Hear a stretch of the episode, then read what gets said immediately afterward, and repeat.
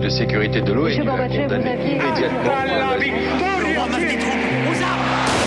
Vous n'avez pas, monsieur Mitterrand, le monopole du cœur. J'ai vu Brazil. Les présidents, ils sont pas pour nous. C'est moi Vous pensez tous que César est un con Comment ce groupe d'hommes peut décider pour des millions et des millions d'autres hommes 12, 11, 10, 9, ignition sequence start. Mesdames et messieurs, culture générale. Bonjour, bonjour, bonjour, bonjour et bienvenue dans Culture 2000. Bonjour tout le monde, bonjour Léa. Bonjour Greg. Bonjour Julie. Salut. Bonjour Marlène. Salut Greg. Aujourd'hui dans Culture 2000, on va vous parler de la Russie des tsars. Une histoire pas facile à appréhender au, au premier abord, mais vous allez voir, c'est fascinant et c'est pas si compliqué que ça. Alors on va sortir tous nos clichés sur la Russie, euh, le froid, les ours, la neige, les balalaïkas, la vodka, etc., etc. On va vous parler de tsars, de peuples, de tous les peuples qui composent la Russie et puis d'un territoire immense et des pouvoirs très très forts à chaque fois. Alors heureusement, on a une russophone avec nous euh, pour nous accompagner. Как дела, Ел- э, Léa Как дела? А, хорошо.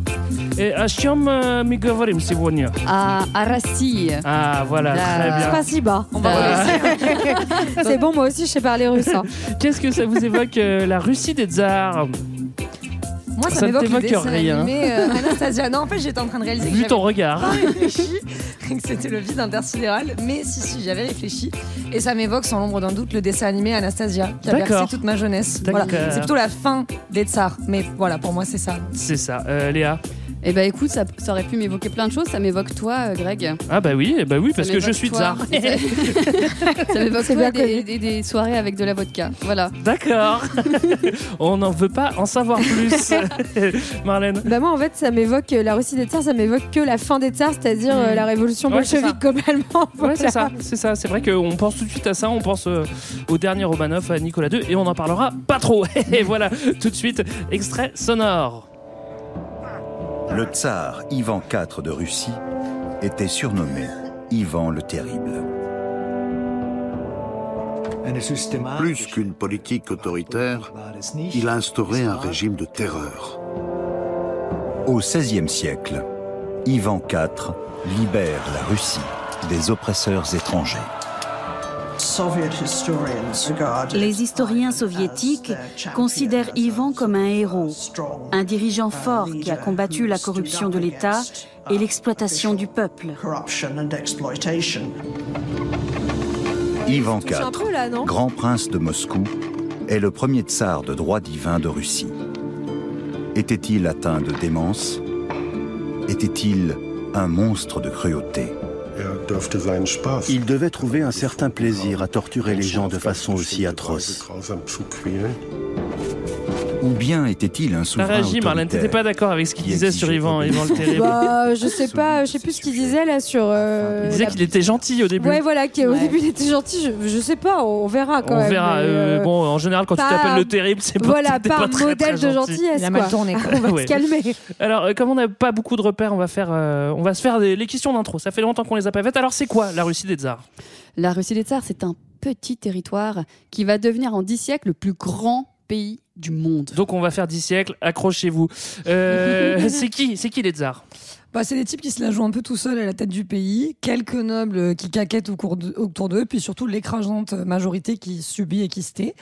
Euh, mais il y a quand même une majorité multiculturelle, donc il y a des Slaves, il y a des Vikings, des Ottomans, des Asiatiques et même des Européens. Ça fait beaucoup de monde. Où est-ce que ça se passe Dans un endroit très grand? Oh là là, bah ça commence dans un petit village, euh, et pas le village d'Astérix, mais celui de Novgorod au nord de la Russie actuelle.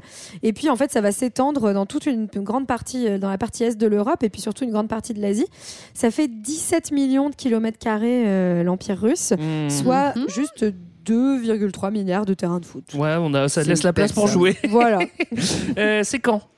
Et bah, du 9e au 19e siècle. Ça fait beaucoup, Léa, passe- quand même. hein. Mais oui, c'est beaucoup. C'est 10 siècles du Moyen-Âge à l'époque contemporaine. D'accord. Et pourquoi est-ce qu'on en parle? Pourquoi est-ce que c'est intéressant d'en parler, Marlène? Bah, on en parle pour plusieurs trucs en fait. Euh, Pour comprendre déjà comment s'est construite la nation russe, qui s'est construite vraiment contre des ennemis extérieurs, pour comprendre comment elle est devenue bah, celle qui va essayer de dominer dans, dans la cour de récré. Comme tout le monde. hein. Voilà. Et puis en fait, l'histoire des tsars, c'est surtout l'histoire de la construction de cet État russe, de sa puissance Euh, et puis euh, comprendre aussi tous ceux qui ont dirigé cet État et qui ont conditionné la plupart des évolutions politiques et sociales du pays pendant dix siècles. D'accord. Alors si on calcule bien, on l'a dit, ça fait une période de 10 siècles. 10 siècles à faire là. Qui Alors, dit mieux 10 siècles en 45 on, minutes, on a, parti. on, a, on a une heure, va falloir s'accrocher. Alors on part tout de suite pour le grand 1. Des Vikings aux Mongols, c'est quoi ce minus pays tout à l'est? Alors on le sait, hein, la Russie c'est un grand territoire, euh, plutôt hostile d'ailleurs, avec euh, des hivers euh, très durs. Malgré tout, il y a des gens qui vivent avant même que ça soit la Russie, ça semble logique. hein. Exactement. Bah, on a des premiers habitants qui sont les, les Scythes pendant l'Antiquité. Je Les sais pas vraiment qui c'est les Scythes. hein, C'est- mais- ceux qu'on est- Alors moi je suis allée vérifier parce que je savais pas trop non plus qui c'était. Ce sont des peuples indo-européens d'Eurasie, des cavaliers nomades. D'accord, ouais, bon finalement. euh, On n'en sait pas beaucoup plus, Voilà. Rien de très surprenant On est quoi. pas bien Voilà. avancé. En gros, pour les Grecs, c'était les habitants du bout du monde, quoi. Ils habitaient vers l'Ukraine actuelle. Qui d'autre? Ensuite, on a les Go. Ah, Alors, pas les Go, les meufs. pas les meufs. les Go, c'est des Wisigoths. D'accord. Euh, au deuxième siècle. Donc eux s'installent aussi en, en Ukraine, l'Ukraine actuelle. hein, c'est vraiment euh, the place to be, l'Ukraine apparemment. Et puis ils se font envahir ensuite par des Huns et des Bulgares. D'accord. Au 9e siècle, euh, c'est l'âge euh, d'or des Vikings. Depuis la Scandinavie, ils vont faire des raids en Europe de l'Ouest et ils vont aussi euh, rentrer à l'est euh, par, euh, par les fleuves. Euh, donc euh, là, on parle des Varegs. Et les Varegs, c'est les Vikings suédois. Ouais, ça dépend incroyable. Des, ça dépend des, des- parce qu'il y a plusieurs Vikings. Ça dépend des Vikings. Les, les Varegs, eux, ils vont aller justement, ils vont traverser les fleuves. Qu'est-ce qu'ils font Enfin, à l'est, qu'est-ce qu'ils font? Ils font du commerce, ils s'installent, ils repartent. Qu'est-ce qu'ils C'est font ça. ces Bah, en fait, c'est le jour où quand même où tu découvres que les Russes euh, ont pour ancêtre les Vikings, ce que Ouais. je trouve incroyable. Tu veux dire aujourd'hui? Oui, voilà, bah, voilà, exactement. Donc au 9e siècle, euh, en fait, euh, sur le territoire de, de- de- qu'on étudie là, euh, de l'actuelle Russie, il y avait les Slaves, donc les Slaves qui sont à l'origine des peuples d'Europe centrale, qui se sont installés donc dans, en Eurasie. Et puis donc ils sont, il y a une invasion des Varegs. Les Varegs, ce sont ces fameux Vikings suédois qui vont remonter la Volga et qui vont euh, en fait euh, aller faire, qui font du commerce entre la Baltique et Constantinople, Alors, si le long d'un fleuve qui s'appelle la Dniepr. Le Dniepr. Le C'est vrai Dniepr. que quand tu regardes une carte, t'as pas l'impression qu'ils remontent parce qu'ils partent d'en haut et en fait ils descendent, mais en fait non, ils sont en train de remonter le fleuve. Oui, Ouais. Ouais, voilà, exactement. c'est pour ça ça m'a. ça m'a- voilà. Et, euh, et donc ces petits Varegs, ils vont d'abord en 862 créer une ville qui s'appelle Novgorod, Mhm. qui est en fait la plus ancienne cité russe, qui se situe bien au nord, hein, finalement pas forcément là où on attend la Russie. Et leur chef, qui s'appelle Rurik, un, un joli doux nom, Ouais. euh, va donc fonder cette petite cité médiévale pour faire du commerce, donc entre la Baltique et l'Empire byzantin. Et faut pas confondre anecdote. avec, avec Nijni Novgorod, c'est pas la même, c'est ça que tu voulais dire Novgorod, voilà, Novgorod, ça veut dire Novigorod, ça veut dire la nouvelle ville. Ouais. Ils ont été Ah, très tout inventifs. simplement. Ah, Voilà. C'est une vieille ville aujourd'hui. voilà. Mais donc il y a plusieurs Novgorod aujourd'hui. Donc Oui, Ah il y a la, il il y a la basse et il y a la haute. Et là, on parle de la haute. En fait, Gorod, c'est comme Grade aujourd'hui. quoi. Exactement comme Ah, Belgrade. je suis vraiment forte en russe. hein. Eh, yes. Parfait. Une ville, on a une autre ville aussi avec euh, des, des qui vont s'installer, c'est Kiev. Ça, on la connaît, Kiev. hein. Bah, Kiev, qui est dans l'actuelle euh, dans l'actuelle euh, Ukraine, et euh, en fait c'est l'héritier pas loin de Rurik. Tchernobyl. Tout à fait, l'héritier de Rurik, en fait, chance. qui développe une autre ville dans euh, 20 ans après, et euh, qui en fait le centre aussi d'un nouveau pouvoir. Et on va parler à ce moment-là de Russe Kie- kievienne. C'est le nom de, de ce nouveau euh, proto-État. Ouais. Et en fait, russe, euh, ça veut dire au départ ramer, les rameurs, pays du gouvernail. Donc en fait, c'est pour bien montrer que ce sont des vikings à la base. C'est ça le Rousse de Kiev. hein. Ouais, C'est ça, hein. Et en fait, ce qu'il faut dire, hein, c'est que le russe de Kiev, donc Je en fait, on le dit comme ça. si je sais pas, mais j'ai- envie du coup. Voilà, les- en fait, ce sont ces deux peuples, hein, donc les Slaves et les Varegs, qui s'associent pour former un État autour de Kiev et qui vont être gouvernés par une dynastie Vareg, mais euh, peuplée de Slaves. Donc, les Russes, c'est des Suédois. Voilà. Vous avez compris. Non, mais c'est des Suédois Et et, des Slaves. et attention, c'est des Slaves, mais quand même, enfin, faut bien euh, préciser ce mélange parce que dès le Xe siècle, donc finalement un siècle après la fondation de Mhm. cet État euh, de la fameuse euh, Russe, euh, cet État de- devient euh, chrétien orthodoxe dès ce moment-là, Mhm. avec son roi Vladimir qui s'y convertit et il se marie avec la sœur de l'empereur byzantin. Donc en fait, il essaye vraiment d'intégrer l'empire chrétien Ouais. qui est l'empire dominant, dominant du moment. Et donc euh, l'orthodoxie, qui va être une marque, on va le voir, euh, très importante du pouvoir des tsars et de la Russie, euh, donc euh, naît, euh, enfin devient la religion d'État dès le Xe siècle. D'accord, on a maintenant donc des vikings euh, suédois installés à Kiev et à Novgorod. Le but, c'est de tout mélanger. Vous allez voir, parce que maintenant, on va rajouter une pincée de mongols qui arrivent d'Extrême-Orient. Ouais, c'est ça, en 1200, en 1200, 1248, j'ai eu vachement de mal à le dire, en 1248, voilà. Il y a une invasion mongole, donc c'est les Tatars de Genghis Khan, en fait, qui arrivent dans la Rousse de Kiev. Donc, euh, c'est les cavaliers tatars qu'on va appeler la Horde d'Or. C'est plutôt joli. Hyper comme ça a l'air hyper joli, hyper classe, Ouais. comme ça, hyper poétique, mais c'est pas vraiment de la poésie qu'ils Ouais, font. parce qu'ils étaient crades, à ce qui paraît. C'était J'en sais assez rien. dégueu. ouais. Ils ont détruit les villes de Moscou, Kiev, euh, Ryazan. Ils affaiblissent le pouvoir en place. Ils restent pendant deux siècles et ils créent ce qu'on va appeler des khanas avec à leur tête des khans. Euh, donc c'est euh, les chefs, les khans, c'est les chefs qui sont à la tête des khanas, donc des royaumes un peu partout. Euh, ils mettent en place une administration et des gouvernements euh, à eux. Ouais. En fait, euh, ils vont diviser la Rousse, non, la Rousse, La pardon, Rousse. De Kiev. en, en ple- en plein de principautés qui vont verser un tribut, euh, donc un, un impôt en fait à- au Khan, ce qui est à dire le roi de la Horde d'or. Euh, et euh, mais voilà, mais quand même les Tatars, c'est une administration un peu lâche, c'est-à-dire que ils conservent quand même la dynastie, euh, les dynasties des, des princes slaves et l'orthodoxie. Alors, ils- les Mongols, euh, justement, éclatent la, la rousse de Kiev, et- mais on rebat les cartes. Du coup, c'est justement c'est à ce moment-là que la- il y a la principauté de Moscou qui va prendre euh, le, le dessus. Ouais, effectivement, Moscou va devenir euh, le nouveau centre du pouvoir et va devenir même un point d'appui militaire à la fois sous l'Empire moghol, Mhm. mais ensuite euh, ça va continuer aussi sous, sous l'Empire russe. Et en fait, euh, les moscovites, très, très particulièrement, ont déjà une volonté expansionniste, c'est-à-dire que euh, certes, ils sont sous invasion euh, barbare, euh, pardon, des Mongols, Sous- sous contrôle, ouais, ouais. sous contrôle, Ouais. euh, mais ça les empêche pas non plus d'avoir envie d'aller à droite, à gauche, euh, d'envahir les petits copains, euh, euh, d'attaquer les voisins. C'est ça qui est dingue, euh, c'est qu'ils sont dominés, mais ils vont quand même aller gratter à droite, à voilà. gauche. Alors il y a aussi euh, beaucoup d'ententes euh, avec Ouais. certains euh, Khans, euh, euh, certains petits royaumes, et puis d'autres, et puis on s'appuie sur les uns sur les autres, puis ça va être le, le C'est cas ça, pendant longtemps. c'est hein. c'est plein de jeux de pouvoir à plusieurs bandes, mais en gros, ce, qu'il faut, ce qui est assez marrant, c'est qu'il faut savoir que Moscou, au départ, c'est un peu une petite ville de province qui intéresse personne. Euh, c'est aussi surtout une ville religieuse, et puis progressivement, en fait, c'est le Khan qui, je pense, dans une, dans une idée de diviser pour mieux régner, va se dire, euh, donc il y a plein de petites principautés avec plein de princes dans la rousse, il va se dire, on va nommer un grand prince, et le grand prince, ça va être le prince de Moscou, justement parce que c'est une ville qui pèse pas beaucoup dans le game. Ouais. Et en fait, c'est comme ça que Moscou va finir par devenir une place importante euh, au sein de la Rousse. Alors c'est justement euh, à ce moment-là qu'entre euh, dans le dans le jeu euh, Ivan III. Ivan III, c'est le pré-tsar, c'est-à-dire qu'après lui, ça sera les tsars. On est en Et, euh, 1450. Ouais. Et, et lui, bah, il va quand même changer le, il va changer le game. Ouais, lui, il va s'allier avec euh, le, le Khan de Crimée. Pardon, je dis le Khan parce que j'ai vu que ça se disait comme ça. Mais, Ah, la pardon, pardon, pardon, je veux dire le Khan. Je veux dire le Khan, Méprise-nous, le Khan de. Crimée euh, contre le Khan de la Horde d'Or. Et il va annexer au fur et à mesure toutes les principautés voisines, celles qui étaient un peu plus grandes à un moment, et puis finalement, euh, voilà, pourquoi pas les, les avoir dans son giron, notamment celle de Novgorod, donc la, la, la ville créée en premier lieu, euh, Tver aussi, qui est au sud de Moscou. Et puis, euh, de cette façon-là, il va anéantir la domination mongole. Alors ça c'est quand même assez dingo. Euh, coup de théâtre aussi en 1453, Constantinople tombe aux mains des Ottomans. Ouais. Et bah, ce gros malin d'Ivan III, et là il est très malin, il va se marier avec la nièce du dernier empereur byzantin. Bah, alors qu'est-ce que ça fait cette histoire quand tu te Bah- maries avec, euh, tu, tu prends du pouvoir Qu'est-ce que pourquoi est-ce qu'il veut faire ça? Bah, en fait, il, fait ça euh, au, au départ pour s'associer à, à l'empereur le plus important. Et puis finalement, pas de chance, Constantinople tombe aux mains des Ottomans, comme tu l'as dit, en 1453. Devient donc un territoire aux mains des Ottomans musulmans. Et en fait, Ivan III, par ce mariage, va finalement, ça va être finalement bien pratique parce qu'il va se revendiquer comme l'héritier de l'Empire byzantin chrétien et comme finalement la troisième Rome, comme le nouveau centre du pouvoir orthodoxe. D'ailleurs, c'est à ce moment-là que le chef de l'Église russe devient le patriarche et donc le représentant de l'Église ortho- orthodoxe. Et c'est finalement le début d'un vrai roman national qui va être centré sur Moscou, où on concentre à la fois cette fois- maintenant le pouvoir re- religieux et le pouvoir politique. Comme quoi, comme quoi l'humain a de l'imagination, parce que récupérer l'Empire romain pour un deuxième déménagement mille ans plus tard, c'est vraiment du storytelling, et c'est vraiment... euh, bon, euh, en, en attendant, ça va bien à Moscou. hein. Euh, tu on, on le dit, la principauté de Moscou de- devient de plus en plus puissante. Quoi. Ouais, puis un renouveau architectural Ouais. aussi. On reconstruit l'enceinte du Kremlin sur un modèle de, de château italien, de celui de Sforza. On fait des fortifications aussi pour repousser ces, ces fameux Mongols dont on on veut pas qu'ils reviennent, ça suffit.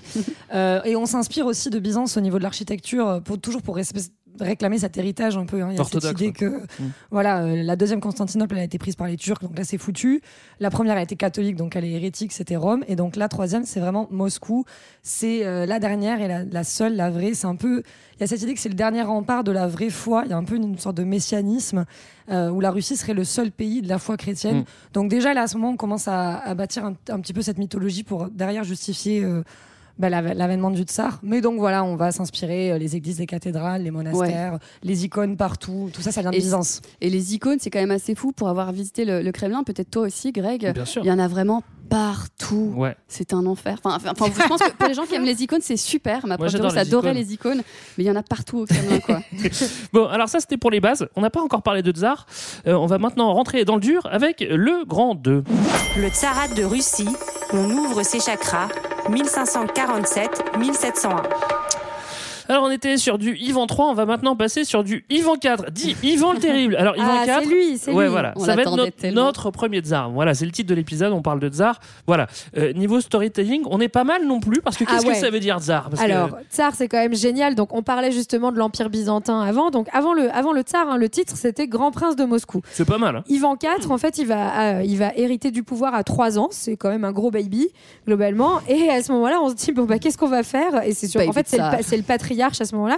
Il dit, bah, on va le faire couronner pour enfin lui donner une vraie légitimité. Et Une une toute légitim- petite couronne alors. euh, toute petite, couronne. toute, toute, toute petite. Et en tout cas, non, mais il se fait couronner, il est déjà adulte quand même, et il se fait couronner en 1547, et euh, il devient le tsar. Et en fait, le tsar, c'est euh, comme, enfin, c'est César en fait en russe. Et donc, c'est pour réaffirmer. mal dit quoi. C'est Voilà. un russe qui ouais, parle. je pense qu'il parle pas très bien tsar. Tsar. Et puis, et puis c'est aussi le, le tsar de toutes les Russies, quoi, pour asseoir la légitimité sur aussi un, un territoire bien plus large que Moscou. Parce Ouais. qu'avant, on était grande principauté de Moscou. Non, là, c'est pour dire de toutes les Russies. Ouais, et c'est ça. Et donc en fait, c'est pour montrer que à la fois il y a un héritage de l'Empire byzantin, donc que c'est la monarchie, la monarchie universelle, et avec un couronnement de l'Église, donc en expliquant que finalement ce pouvoir vient de Dieu. Donc on commence à Mm. passer avec euh, dans une dans une vision de la monarchie euh, de droit divin, et ça s'accompagne en plus d'un mythe. Donc on invente tout un truc en disant que oui, alors Auguste euh, au 1er siècle après Jésus-Christ, donc le fameux empereur romain, aurait eu un frère qui habitait en Prusse et qui est l'ancêtre de Rurik, vous savez, le viking, qui est l'ancêtre des princes russes. Ouais, donc ouais. CQFD. Dont la C'est- belle-sœur avait CQ mangé du pastis. et- CQFD, Yvan le Terrible, bah, c'est le, descendant de du-. César, donc c'est le tsar de toutes les Russies. Allez, Voilà. on, on va faire semblant d'y croire. Ok, Yvan, ça marche.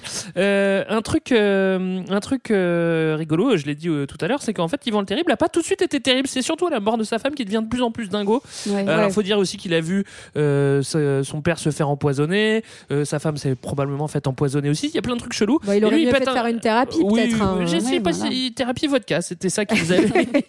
bon, euh, il est pas dingo tout de suite, mais il va devenir dingo, vous inquiétez pas. hein. Il va devenir dingo et euh, en fait, euh, ce qui est assez intéressant, c'est qu'il va devenir dingo euh, pas euh, contre lui-même, mais euh, contre ses nobles notamment, enfin et Mm. puis contre la population. Mais euh, en fait, il va mettre en place un modèle russe qui va durer culturellement et qui encore un peu existe aujourd'hui d'ailleurs. Euh, C'est-à-dire que le pouvoir euh, est concentré dès son époque dans ses Ouais. mains, dans les mains d'un seul homme, euh, avec une vraie méfiance de son entourage.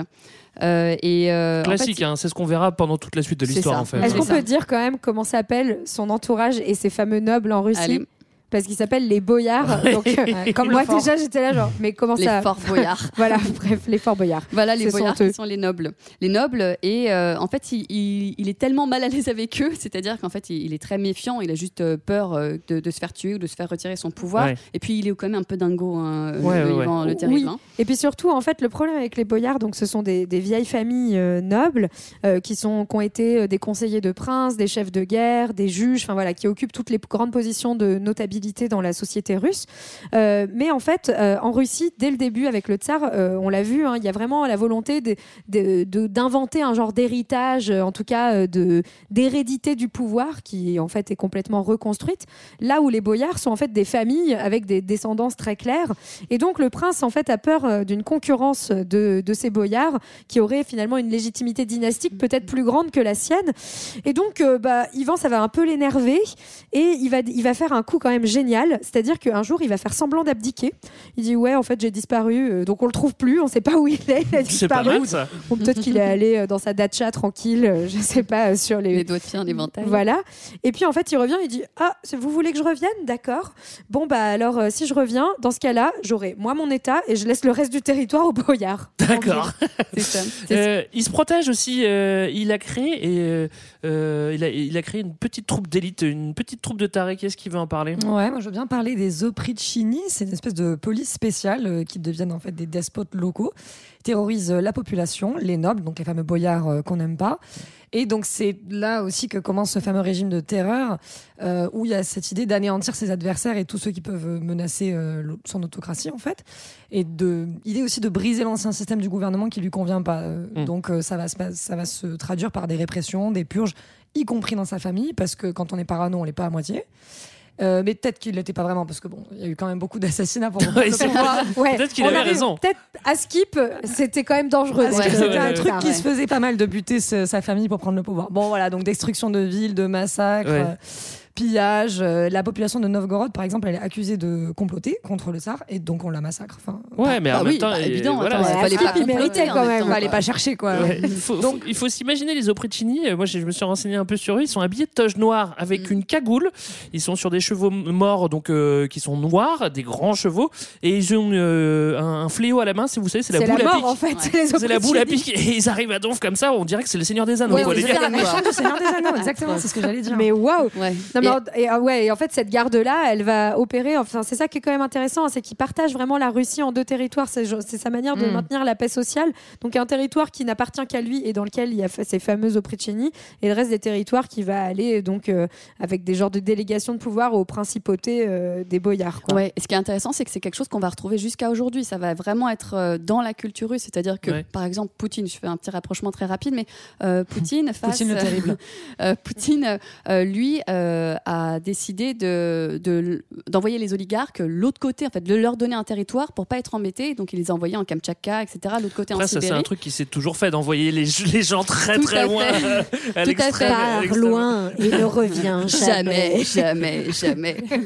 Mais donc voilà, donc assez intéressant. Ce qui est, ce qui est assez euh, intéressant aussi sur la fin, sur ces Opricini, c'est que il, se finit, il finit par se dire que euh, finalement ils sont peut-être un petit peu dangereux parce qu'ils commencent à se retourner contre lui. Ah oui. Donc il y met fin et il met fin à ce euh, système de euh, division euh, de, de la société et euh, du territoire en deux. D'accord. On revient au truc du départ. En Alors, fait, c'est comme si euh, ça n'était rien passé. Qu'est-ce qui 10 000 morts, c'est tout. Ouais, ça va.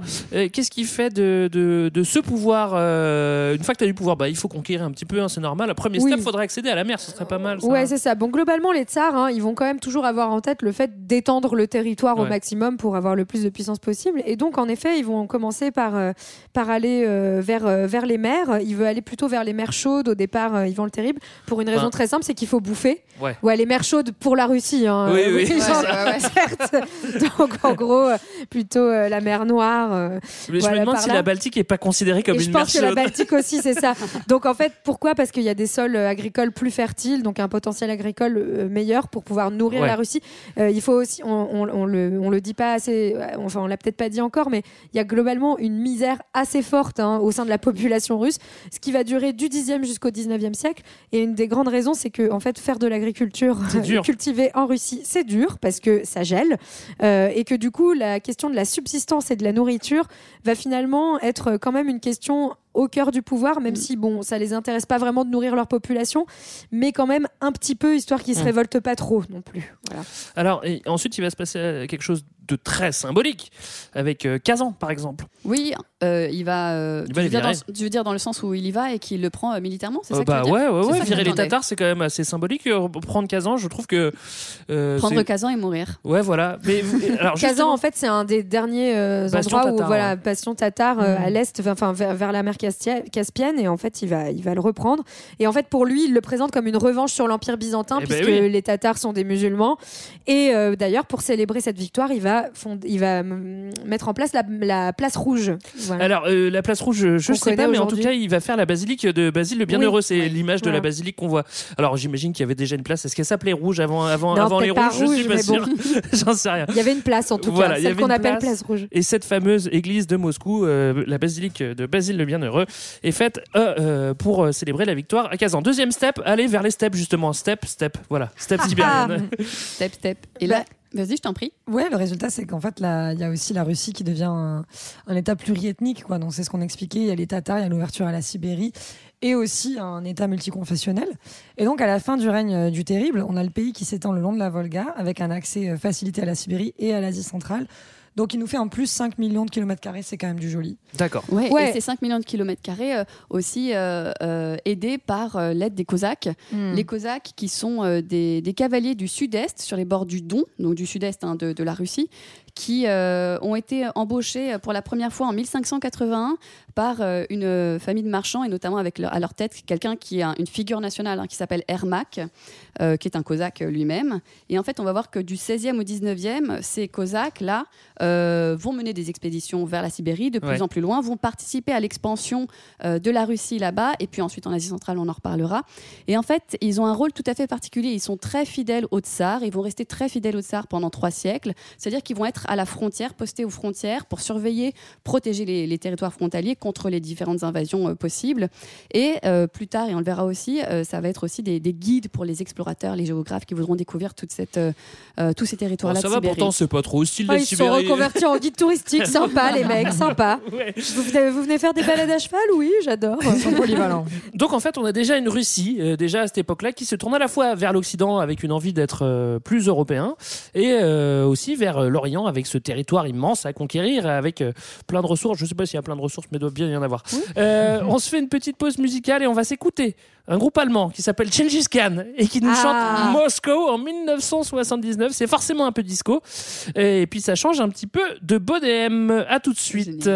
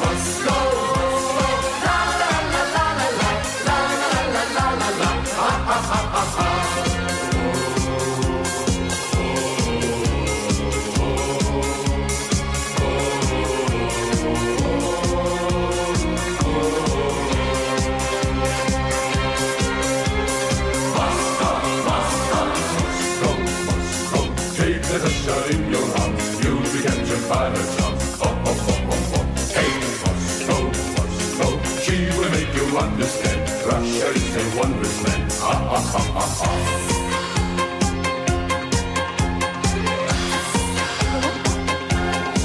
Vous écoutez toujours Culture 2000 et on vous parle de la Russie des tsars, comme vous l'entendez, comme vous l'entendez. Et Dans la première partie, on vous a parlé des Vikings qui squattaient par là, puis des Mongols et des Tatars qui ont, ex- qui ont aussi squatté. On vous a présenté Ivan III, puis euh, le premier tsar, euh, aussi appelé Ivan le Terrible, qui termine son histoire complètement dingo et qui tue son propre fils. Certains verront même, certains historiens verront même euh, dans la violence d'Ivan le Terrible, l'annonce du stalinisme euh, qui par ailleurs euh, admirait Ivan le Terrible. Bon, vous en faites ce que vous voulez. Nous, on continue notre histoire euh, de tsar après Ivan le Terrible, et bah c'est simple, c'est très la merde. C'est déjà les Romanov, mais du coup ça, ça, ça, ça, ça arrange vachement Ah nos oui. affaires. Attends, attends, il y a quand même une histoire. Il y a, Petite transition. il y a une histoire géniale avant, parce que donc euh, Ivan IV, il meurt à la, fin, à la fin du 16e, et pendant quelques années, il va y avoir ce qu'on appelle le temps des troubles. Donc Mm. moi, je me suis dit, mais c'est trop chelou, c'est quoi ce truc? Ouais. En fait, ils vont perdre un tsar. Enfin, genre, en fait, il y a un tsar Ils qui l'ont perdu disparaît. On sait pas où il est. Il ne trouve plus. Et du coup, il va y avoir l'affaire des faux Dimitri. Mm. Donc, c'est plein de faux tsars qui vont arriver petit à petit et qui disent, ouais, c'est moi le tsar, non, c'est moi. Ah, c'est et pas tout. mal ça. Et genre pendant des années, en fait, c'est le bordel. Il y a encore cette, ce, ce problème de la dynastie où ils veulent absolument avoir une dynastie héréditaire, sauf qu'ils ont personne. Et du coup, tout le monde commence à se proclamer tsar. Il y a des guerres entre voisins, etc., pour savoir qui c'est. Et finalement, comme c'est vraiment trop euh, le bordel, ils finissent par faire une assemblée représentative des boyards qui vont élire quelqu'un. Et c'est là qu'on choisit donc quelqu'un de la dynastie des Romanov qui s'appelle quand même Michel. Michel. Oui, oui, oui, Mikhail, Voilà. Mikhail, Et c'est comme Gorbatchev. Petite note, c'est euh, en fait pendant le temps des troubles, on voit que enfin, c'est un moment qui est super important dans l'histoire de la Russie parce que le temps des troubles se fait aussi avec la Pologne, c'est-à-dire qu'il y a des Mm. princes russes et des princes polonais qui lèvent la main en disant non, c'est moi, non, c'est moi, non, c'est moi. Et euh, à ce moment-là, euh, se crée quand même euh, de façon euh, très cristallisée euh, l'antagonisme qu'il va y avoir entre les deux pays jusqu'à aujourd'hui. Mm. Ouais, d'ailleurs, il y a quand même un faux Dimitri, donc un faux tsar qui arrive, à, cette histoire. qui arrive à gouverner pendant un an, et c'est un Polonais. Et en fait, c'est pas juste euh, le hasard, c'est-à-dire c'est en- c'est un envoyé de la Pologne qui est là pour déstabiliser le régime et la Russie. C'est la guerre et- froide de l'époque. Et voilà, et essayer de foutre un peu le bazar en étant un espèce de faux Dimitri là qui va régner pendant un an quand même. Je C'est pas La rien. classe. Mais Moi, je Michel connaissais arrive. pas cette histoire. Voilà, moi j'étais, moi j'étais vraiment sur Romanov. Mais ce qui est, ce qui est plutôt éto- étonnant, c'est que ça sera Romanov jusqu'en 1917. quoi. Ouais, Donc en c'est fait, ça, finalement, ça simplifie bien nos histoires. Moi, je trouve ça bien. Et- Quand j'ai vu ça, je me suis dit, ah, les Romanov déjà 1600. Oh, bon, on est peinard. Après, c'est des Romanov jusqu'au bout. quoi. J'étais content. Ouais, voilà. Et donc on commence avec ce fameux Michel qui en 1613 accède au trône donc sur cette euh, élection. Euh, Michel qui est globalement un, un ado un peu euh, un peu reclus Avec dans un dreads, monastère, euh. hein, voilà, euh, qui est fan d'horlogerie. il Il a, a 20 000, 20 000 petites euh, horloges. Il les a collectionnées au Kremlin pour vous dire à quel point le Kremlin, il y a des trucs fascinants entre les icônes et les horloges. Ouais. C'est Bah, un nerd en fait de l'époque. Ouais, c'est un peu ça. Et c'est surtout son père hein, qui pèse dans le game, qui s'appelle Fédor, qui est le patriarche de Russie, donc en fait le chef de l'Église orthodoxe. Et euh, du coup, on est, enfin, c'est Michel qui va accéder au trône, mais finalement, ils vont euh, diriger le, le pays Oui, ensemble. Ils co- d'ailleurs juridiquement même, ils sont un peu co-souverains, ils co-signent euh, tout. Et c'est le moment, c'est un moment vraiment symbolique parce qu'on a une alliance finalement à ce moment-là entre l'Église euh, représentée par Fédor et l'État. Euh, donc en fait, c'est vraiment l'union du royaume de César et du royaume de Dieu. Et ça va être un débat qui va animer toute la, tout le, voilà, toute la réflexion autour des tsars, de savoir est-ce que le tsar, euh, en fait, est-ce que le pouvoir du tsar doit émaner de Dieu ou pas? Et ça va créer beaucoup de débats par la suite. Vient ensuite le tour d'Alexis Ier. Alors pour se donner des repères, à cette époque-là, en France, Louis XIV a 11 ans quand Alexis Ier arrive. Et en, en Russie, 1649. et, ouais, et en Russie, euh, Alexis Ier va se servir de l'impôt pour officialiser, officialiser le statut de serf. Alors qu'au même moment, en France, on, est, on a de moins en moins de serfs. Enfin, c'est ça qui est, c'est ça qui est assez Mais c'est quoi les serfs sur, surtout? Mais oui, bonne question, Marlène. Bah, tiens, répondis, tiens. Bah, en fait, les serfs, c'est l'idée qu'on institue. Enfin, en fait, euh, Alexis Ier, il est un peu à rebours de ce qui se passe en Europe, c'est-à-dire qu'il institue la féodalité en, en Russie. Donc, euh, le, le serf. Un peu en retard, le gars. S-E-R-F, hein, c'est pas des mecs qui ont des, des bois sur la tête, hein, euh, d'accord? Donc c'est le, c'est le paysan russe qui va appartenir à une propriété, donc euh, féodale, donc à un, grand seigneur. Donc euh, en fait, on, divise finalement la, Russie en plein de petits territoires qui sont des seigneuries sur lesquels travaillent des serfs qui appartiennent euh, aux propriétaires des terres. C'est ça, il y a différentes catégories en fait. Il y a des serfs qui appartiennent à des boyards, donc à des nobles. Il y en a qui appartiennent à l'Église et ceux qui appartiennent à l'État. Donc, euh, bon, grosso modo, ils sont tous dans la servitude. Un serf, servitude, c'est un peu la même chose.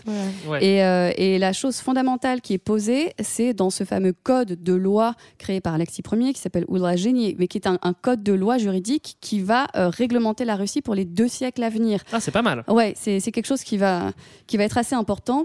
Et en fait, un des points principaux qui va être posé, c'est que les serfs euh, vont être complètement contraints dans leur liberté de mouvement. Et c'est quelque chose qui va être euh, marqué aussi dans la population russe jusqu'à aujourd'hui.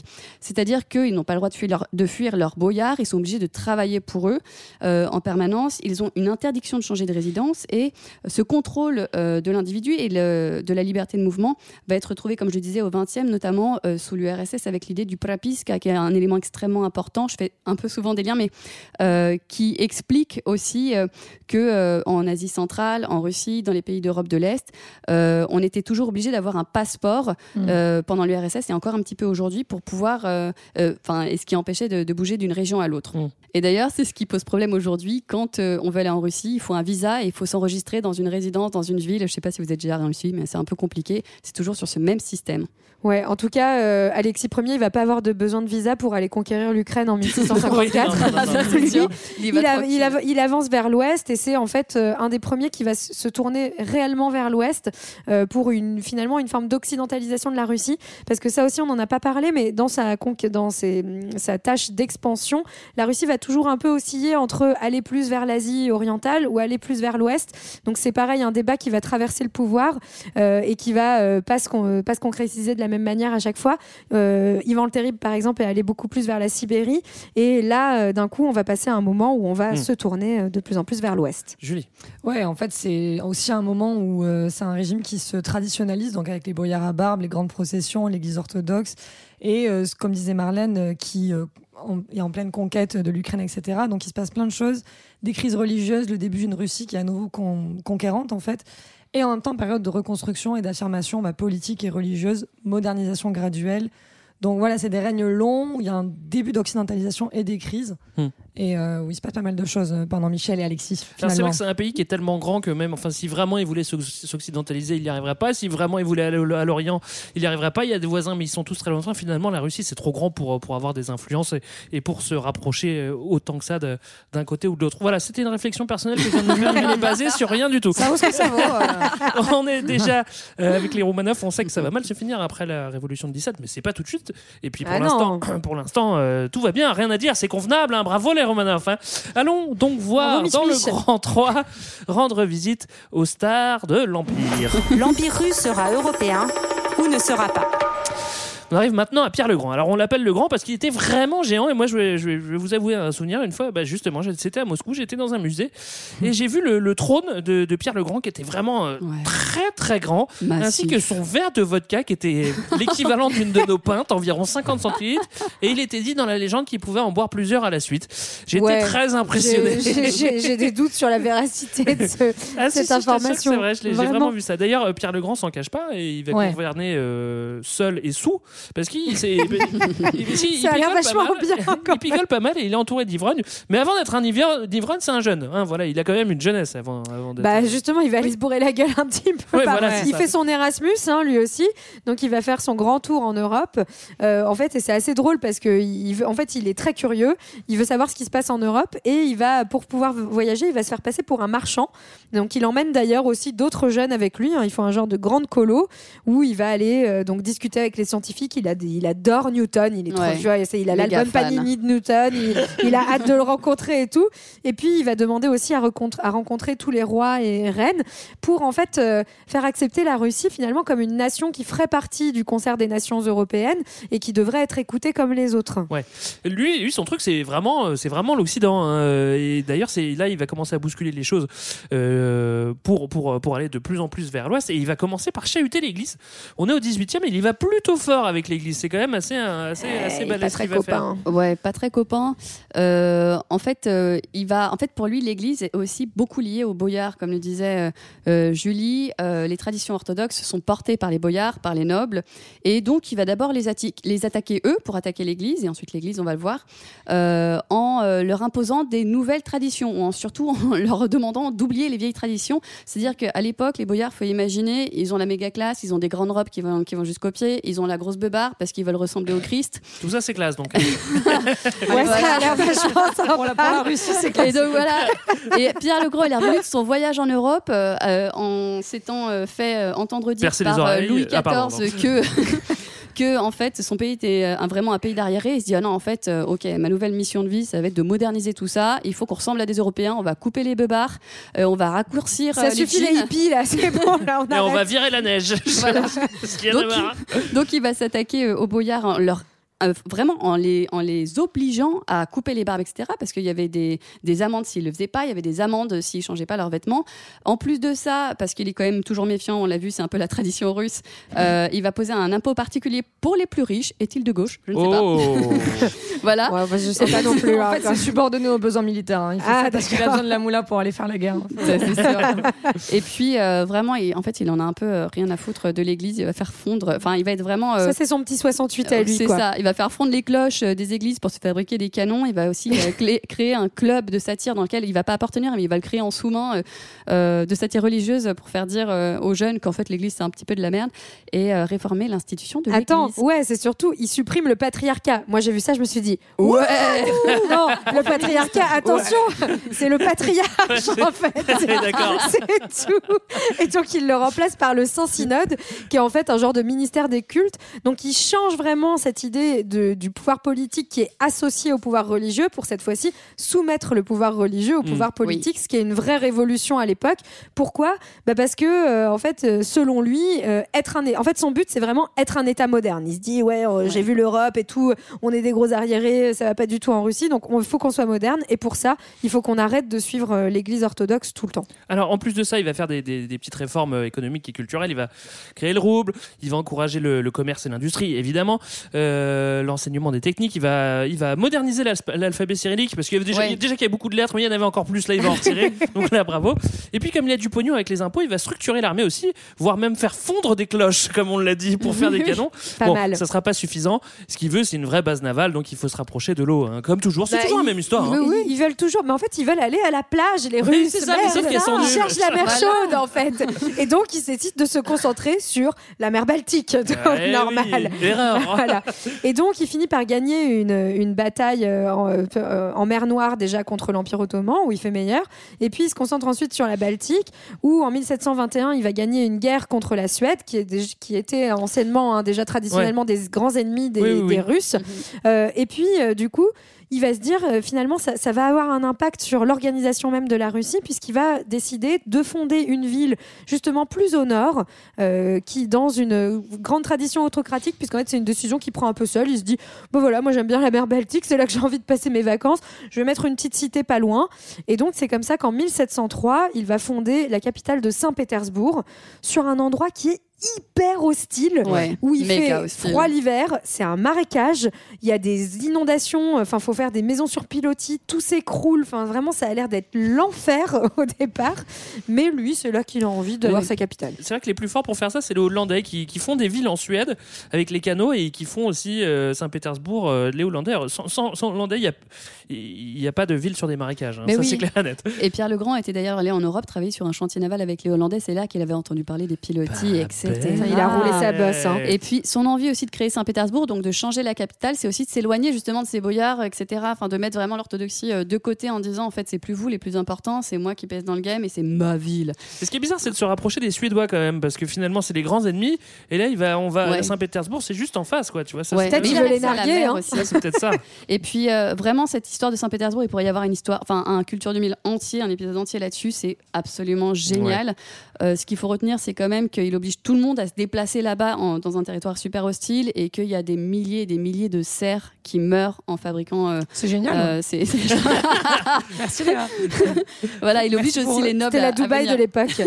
Ouais, c'est ça. Mais euh, ouais, alors des bastons euh, avec les Suédois, ça, ça change pas. Un pouvoir qui s'installe durablement. On va maintenant parler, passer à quelqu'un euh, qui, est marquant aussi. C'est Catherine II. Alors Ah, Catherine II. Attends, on a oublié de dire un truc grec, c'est que en 1721, euh, ça devient l'empire de, euh, de Russie, c'est-à-dire qu'on Ah, passe, il devient l'empereur de toutes les Russies parce que ce, ce Bah, tsar, c'était un le peu Grand, nul, quoi. tsar, c'était un peu César, un peu de la merde, tu vois. Ouais, mais pourquoi tu me l'as pas dit avant, Léa? Ah, parce que euh, bah, je te le dis maintenant. Ah bon, d'accord, ça va. Mhm.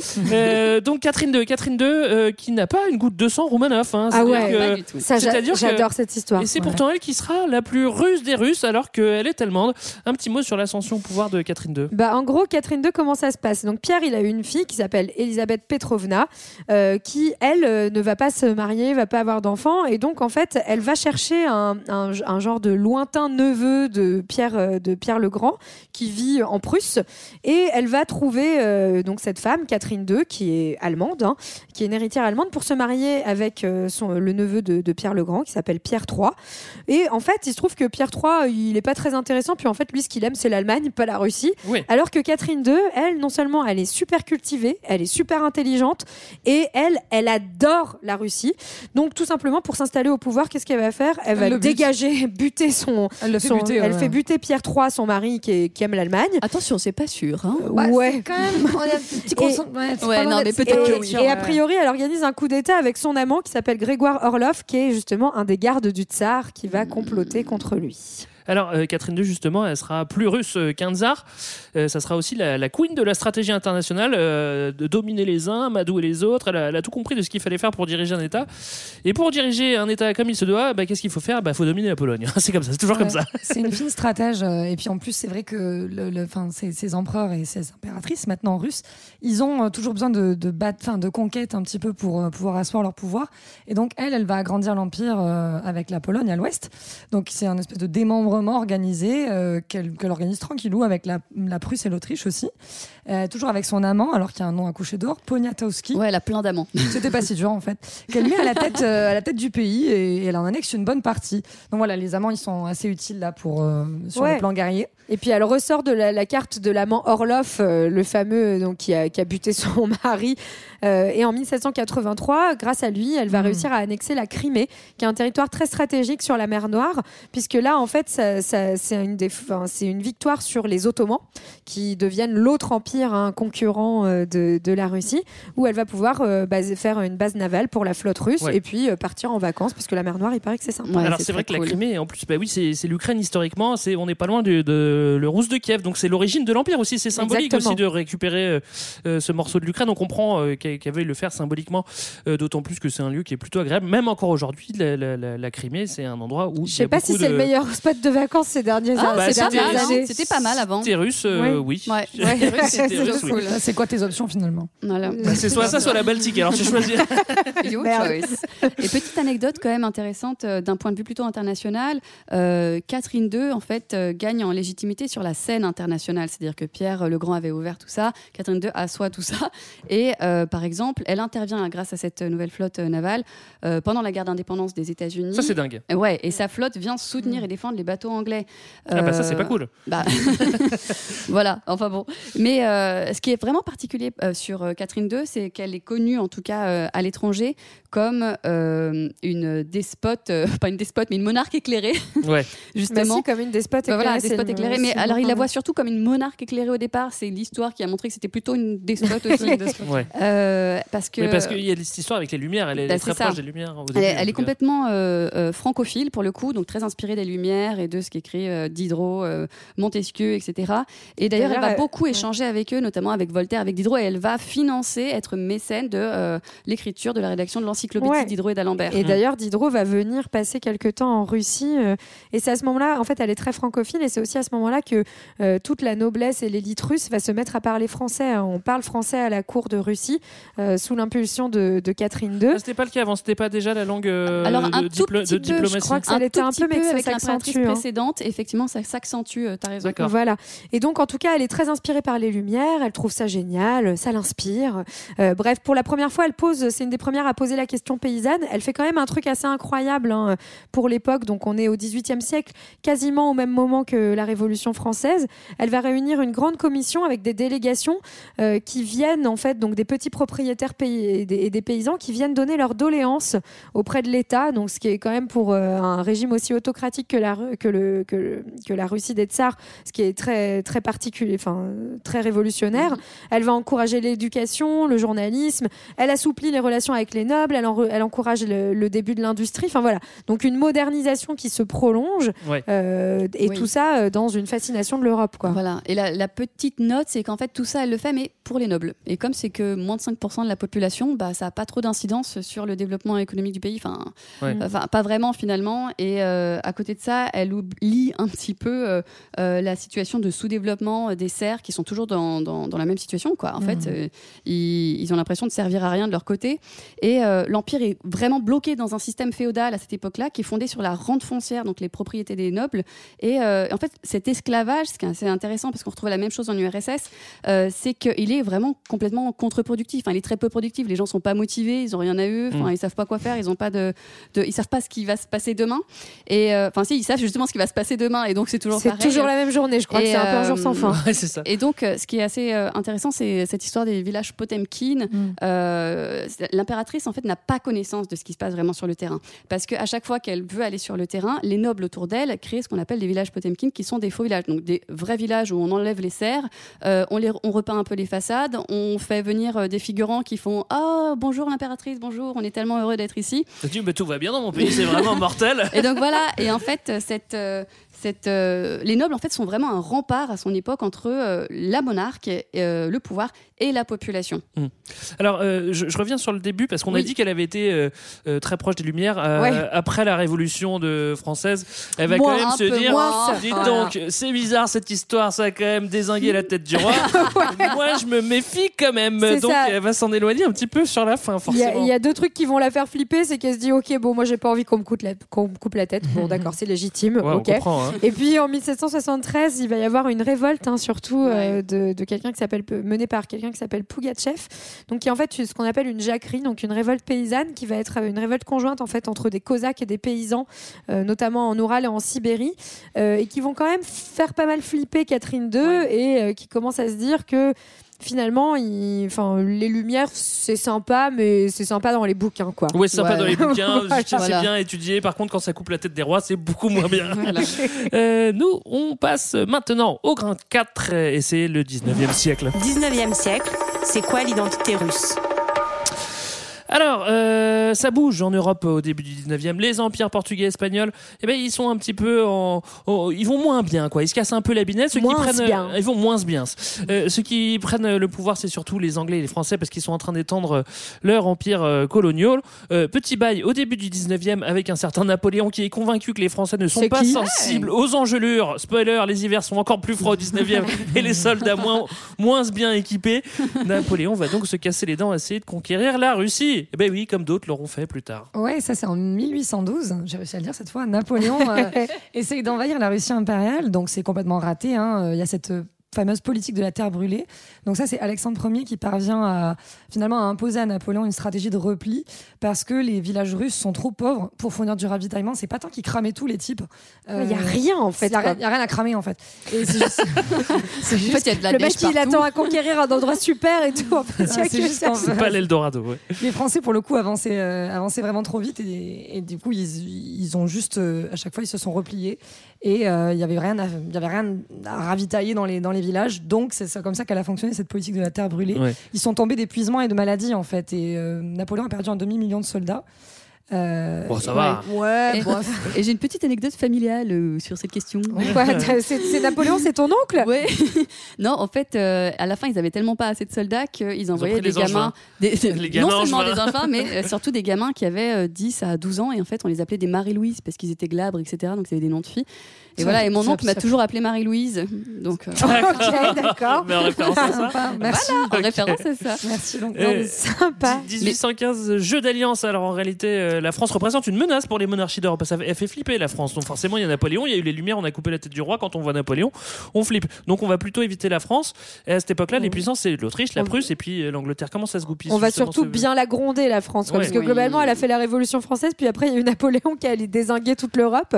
Donc, une fois qu'il perd en 1815, la Russie ainsi que l'Autriche, le Royaume de Prusse, en fait, font ce qu'ils appellent la Sainte Alliance. Donc là, c'est vraiment un retour euh, réactionnaire, hein, euh, se faire euh, une monarchie plutôt de droit divin.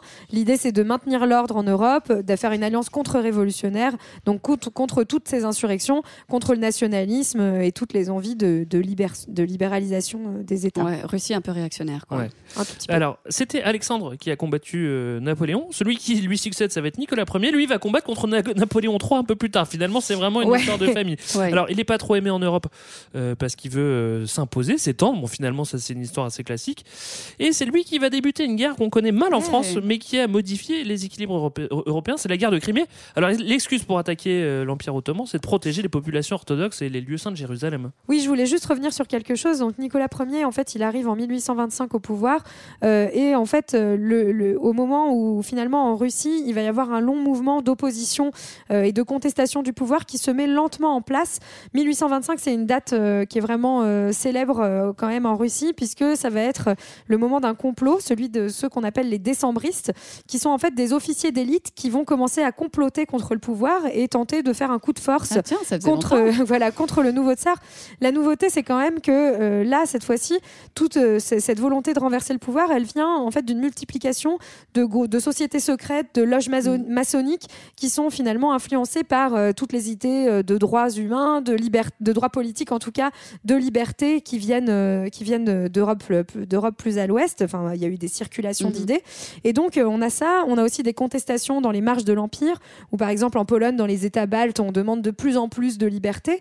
Et donc, tout ça va créer un genre de terreau d'instabilité que les tsars vont essayer de régler par la guerre, comme tu le disais, euh, Greg, notamment avec la guerre de Crimée qui commence en 1853. Ouais, guerre de Crimée euh, qui va avoir lieu pendant trois ans. Euh, à la base, c'est la Russie en fait qui, attaque, comme tu le disais tout à l'heure, Greg, l'Empire ottoman, en revendiquant de protéger les populations orthodoxes des provinces Mm. balkaniques. Bon, euh, en fait, ça n'arrange pas du tout ni les Français ni les Anglais, qui en fait voient bien que derrière l'ambition de la Russie, c'est d'avancer donc en Turquie pour obtenir le libre passage des Dardanelles et du Bosphore. En gros, pour leur permettre Les pour permettre à la chaudes, Russie- toujours. Voilà, l'accès à la Toujours, la Méditerranée. plage. Donc ça veut dire euh, commerce international, pourquoi pas colonisation, on ne sait jamais. Euh, voilà, donc ça arrange pas Mm. Les empires euh, coloniaux. Dans l'Empire ottoman, il y a aussi les Grecs qui sont proches euh, avec la religion. Il y a les Slaves dans les Balkans. Donc, il y, a- il y a quand même des raisons de pousser. Il y, a merde, 30 ouais. il y a 30% d'orthodoxes dans, dans l'Empire ottoman. Finalement, c'est quand même, euh, c'est quand même euh, un, un bon appui si jamais il. Enfin, c'est réfléchi. Si, si Ouais. jamais il perce, il y a quand même un bon appui des populations. C'est Tout à fait. Déjà 30%. Euh, voilà. Euh, en tout cas, euh, ça va pas plaire aux Français ni aux Anglais. Donc là, on parle de Napoléon III et de la reine Victoria qui vont bah, s'interposer. hein. Et c'est, pour le coup, c'est une guerre qui est Moderne. du 19e quoi donc Ouais. euh, il y a des il y a- il y a- Et du coup, ça a fait plein de morts. Ouais, voilà. voilà. Et on estime qu'il y a 700 000 morts, il y a de la technique, enfin voilà. Et euh, Des à photos. vapeur train tout ça quoi Ouais. donc euh, et des photos ouais, ouais. Bah ouais, mais première guerre qui est Des vraiment documentée. voilà, et beaucoup beaucoup de morts et d'ailleurs intéressant parce qu'ils meurent beaucoup parce qu'ils sont pas soignés. Donc euh, la venue des infirmières de Florence Nightingale sur euh, cette guerre-là, mais il ne s'agit pas de la Russie. Passons à autre chose. et, et la reine Victoria, on voit les premiers reporters de guerre qui vont Oui, faire des photos. Alors vrai. ça, c'est assez dingue. Et puis on aura une bataille célèbre Voilà. euh, qui nous vaudra un pont, la bataille de l'Alma. Voilà. Euh, La Russie perd, en tout cas. Voilà, la Russie perd. euh, mais le tsar est finalement ménagé par Napoléon III parce qu'il s'est dit bon, on sait jamais, ça peut servir plus tard d'avoir d'être pote avec le tsar quand même. Oui, et puis Napoléon III, il n'a pas intérêt en fait à ce qu'il y ait un régime comme celui-ci, comme un autre empire qui s'effondre, puisqu'en fait il- son, son empire est fondé sur le même modèle. Voilà. Mais en tout cas, cette défaite, ça va continuer de fragiliser cet empire russe, qui est un empire finalement de plus en plus archaïque, hein, avec beaucoup de pauvreté, une paysannerie toujours avec absolument aucun droit. hein. Le servage existe encore euh, en Russie, et donc ça va mener Au à 19e, Au 19e, hein, pas oui, maintenant. voilà. Ouais, non mais oui, pardon. Non, oui, non, non, à- l'époque- oui, dont on parle. hein. Et du coup, ça va quand même alimenter de plus la critique, donc qui était au départ euh, chez des élites d'officiers, etc. Commence à se diffuser. Là, elle se diffuse euh, plutôt vers les artistes, euh, avec le mouvement romantique, donc euh, des peintres, euh, des écrivains comme Pushkin, Dostoïevski, Gogol, ou encore Oui. des musiciens comme Tchaïkovski, qui vont commencer à revendiquer de plus en plus euh, des, des réformes sociales, et notamment euh, une grande réforme qui est l'abolition du servage. Oui, c'est vrai que là, tout, là, comme tu l'as dit, tous les artistes secouent un peu le tsar. On dit bon, écoute, gars, euh, tu viens déjà de perdre la guerre. Maintenant, Ouais. peut-être te voir te secouer. Il faut moderniser le pays. Donc, il va prendre. enfin, il y a- l'abolition du servage, mais après, il y a, y aussi d'autres mesures pour mo- moderniser le pays. Et il va réformer aussi l'éducation, Mhm. l'armée. Bon, en même temps, t'as pas grand-chose dans le pays, donc tu réformes l'armée. Les réformes, ce qu'il y a, des soldats. Super. Voilà. Euh, autre chose, là, tu voulais dire rajouter quelque Euh, chose juste une petite chose sur l'art russe, parce que c'est quand même très particulier de cette euh, culture-là. Euh, J'adore l'art russe. Oui. Et euh, en fait, c'est un art qui est quand même créé par la contrainte, et on le voit ça avec l'avènement justement des premiers écrivains, etc. Ils n'ont pas le droit de dire ce qu'ils pensent, parce que sinon c'est quick. Et, Ça changera dans voilà. les années qui suivent, Mais- évidemment.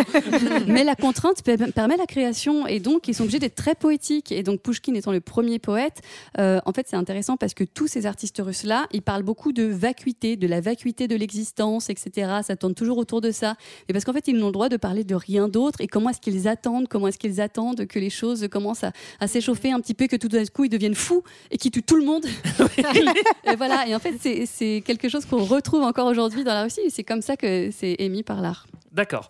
Euh, on le dit depuis le début que c'est un territoire euh, immense. Mais C'est surtout moi qui l'ai dit, hein, je sais. Euh, c'est vrai que c'est un enjeu central pour la Russie qui va l'être de, de- toujours. Administrer un si grand territoire, c'est difficile. L'unifier, c'est difficile. Finalement, ça n'a jamais changé. On va commencer par faire un petit tour euh, euh, justement du, du- du- du- de, de l'Empire là euh, pour comprendre un petit peu Tu les nous enjeux. emmènes en visite guidée avec Voilà. les Cosaques, Non, là vous qui allez le faire. Moi, je vous pose des questions. On va déjà aller dans le Caucase, s'il vous plaît. Oui, donc c'est parti pour le Caucase où là commence en fait une conquête de- de- d'une région qu'on appelle la Tchétchénie, donc là peuplée de, de musulmans. Il va y avoir beaucoup de guerres hein, pendant plusieurs années jusqu'à ce que euh, la Russie obtienne la reddition euh, de l'imam Shamil en 1859 et donc la conquête de ce territoire, avec qui c'est toujours d'ailleurs Ouais, euh, très bien tumultueux. hein, Finalement, les histoires, enfin, une fois Ouais. que, après avoir écouté cet épisode, vous avez tout compris. Ça Les histoires ça n'a d'amour pas changé. finissent- finissent mal en général. Ouais. Euh, on peut aller en Alaska aussi, parce qu'à cette époque-là, l'Alaska, Eh, elle est russe. C'est Eh oui, c'est un territoire colonisé par les trappeurs russes à la fin du 18e, qui sont passés par le détroit de Bering. Et, euh, À l'envers, contrairement aux premiers Ah, humains. oui. Et Ouais, ouais, c'est vrai ça. Ils ont fait le Ouais. chemin inverse. En fait, ça leur sert à rien. euh, parce qu'il y a pas de- Il n'y a pas de retour économique, il se passe pas grand chose là-bas, il fait très froid. Ils n'ont pas eux. trouvé le pétrole. Non, Pas encore. Dommage pour eux. Donc, euh, en fait, ils le, ils- j'allais dire, ils le rendent. Non, ils le vendent euh, aux États-Unis en 1867. Mais ils continuent quand même à. euh, En fait, c'est la suite de l'expansion hein, qui a été initiée avec le terrible euh, Pilou, Cathy, tous ces gens-là. Pilou. C'est Pierre le Grand Pilou. Pierre le Grand, ouais. C'est Pierre le Grand. Et donc, on est toujours dans cette idée où on va continuer à conquérir euh, l'Asie centrale. C'est la dernière grosse étape de l'expansion, ça. Euh, donc là, en fait, la Russie, c'est bien un pays européen à ce moment-là. Et elle aussi, elle veut ses colonies. Euh, donc, elle essaie d'être un peu stratégique. Et euh, cette région de l'Asie centrale, c'est stratégique justement face aux, aux enjeux anglais, puisqu'il y a beaucoup de coton, par Ouais. exemple. Mhm. Donc, c'est le lancement des opérations militaires en 1864. Et on intègre progressivement les pays qui vont devenir le Kazakhstan, le Kyrgyzstan, l'Ouzbékistan, tous les trucs en temps, là, en ce temps.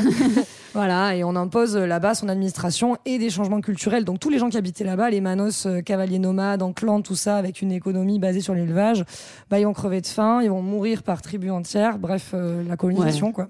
C'est ça, leur rythme de vie complètement cassé, en fait. euh, ils vont mourir, effectivement, comme le disait Julie. Et c'est- vrai qu'en- Pas tous, hein, il en reste quelques-uns. Et ils sont multipliés. Et c'est vrai qu'en descendant comme ça, euh, déjà vers le sud, bah déjà c'est plus facile de, de, de, faire de, de, de- de l'agriculture, notamment en Ouzbékistan, le, le- tout le coton qui faisait que du coton. hein. Et d'aller à la plage aussi. hein. À la plage, bon, ça, ça va être plus long, mais, mais tu te rapproches aussi, de, t'as- tu commences à avoir des frontières avec l'empire colonial euh, anglais, vu que t'as l'Inde, et t'as l'Afghanistan qui fait tampon, qui est à personne. Bon, euh, on verra, ça, ça, ça, ça changera par la suite.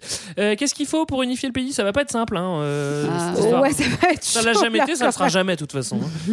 Bah oui, en fait, le russe s'est imposé euh, fin, fin 19e comme langue officielle dans, dans toutes les provinces. Et en fait, on va dénationaliser les, les populations locales.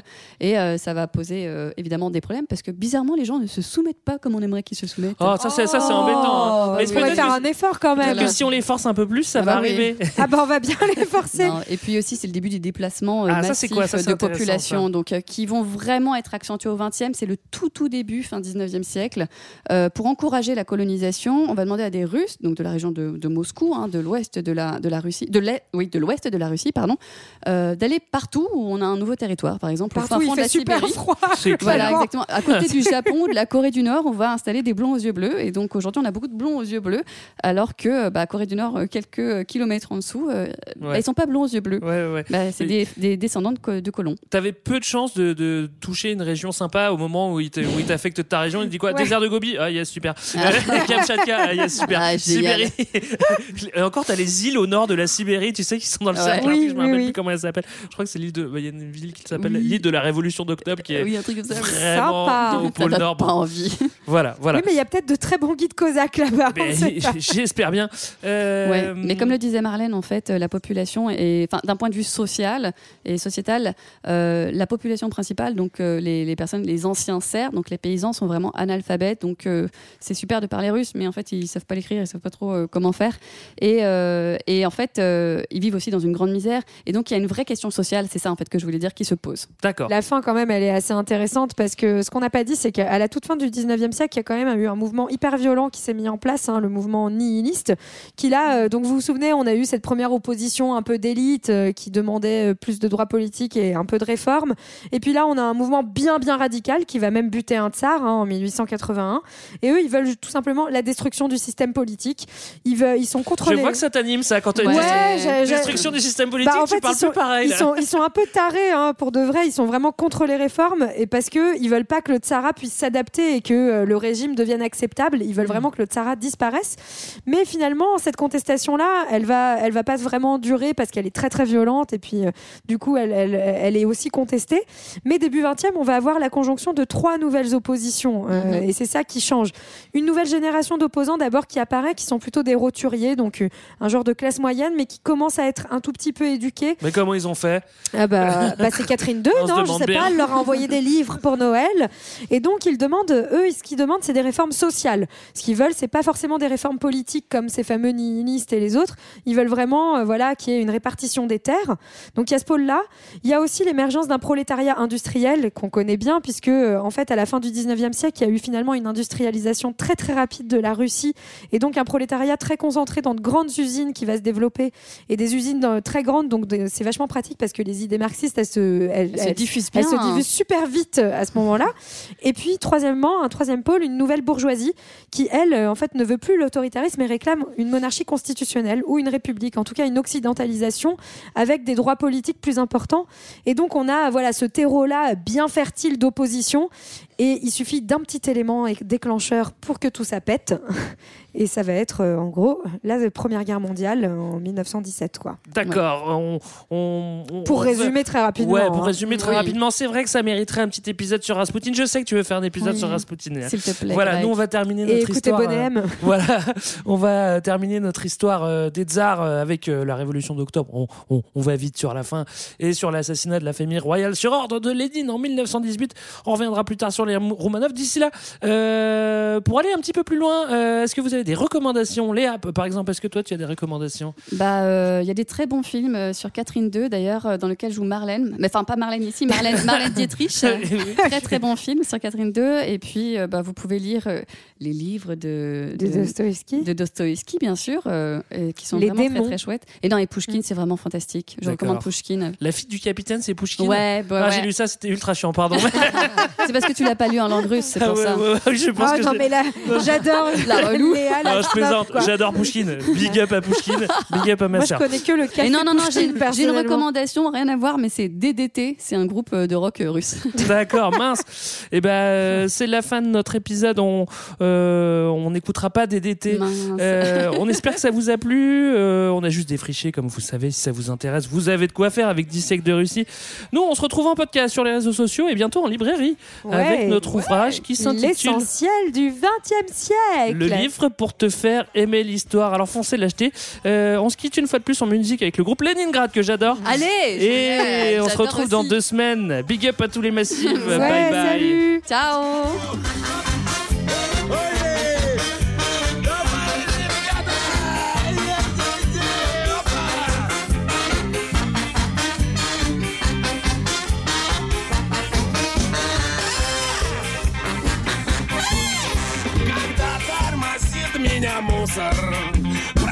Прописки, мол, нет никакой. То я отвечаю спокойно. Мой адрес сегодня такой. ВВП Ленинград. ВВП.ру ВВП Ленинград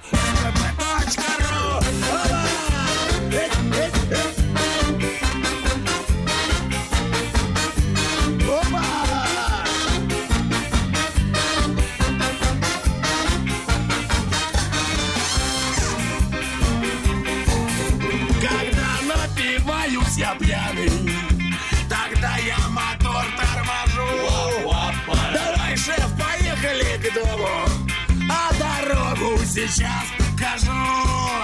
А ВВП Ленинград, это .ру. ВВП.ру, ВВП Ленинград, ВВП.ру.